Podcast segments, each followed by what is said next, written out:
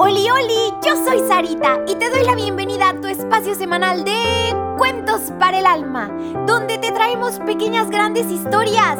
¿Listísimos para el cuento de hoy? Vengan, acompáñenme. Dio la vida por sus amigos.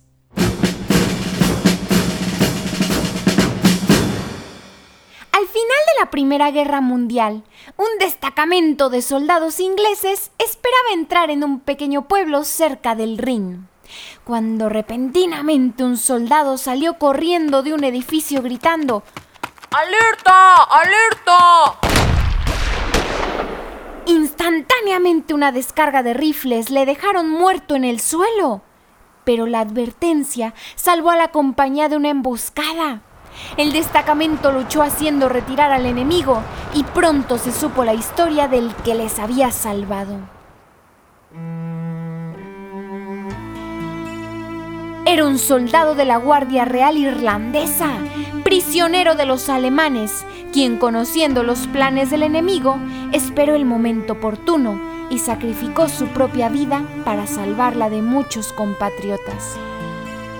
Reconocidos y conmovidos, los ingleses le dieron una buena sepultura, poniendo sobre ella una cruz con este texto. A otros salvó, a sí mismo no se pudo salvar. Estas fueron precisamente las palabras que los judíos lanzaron contra Cristo cuando estaba pendiente de la cruz. No pudo salvar a otros y a sí mismo a la vez y prefirió sacrificarse él en favor de otros, incluso de aquellos que le crucificaron.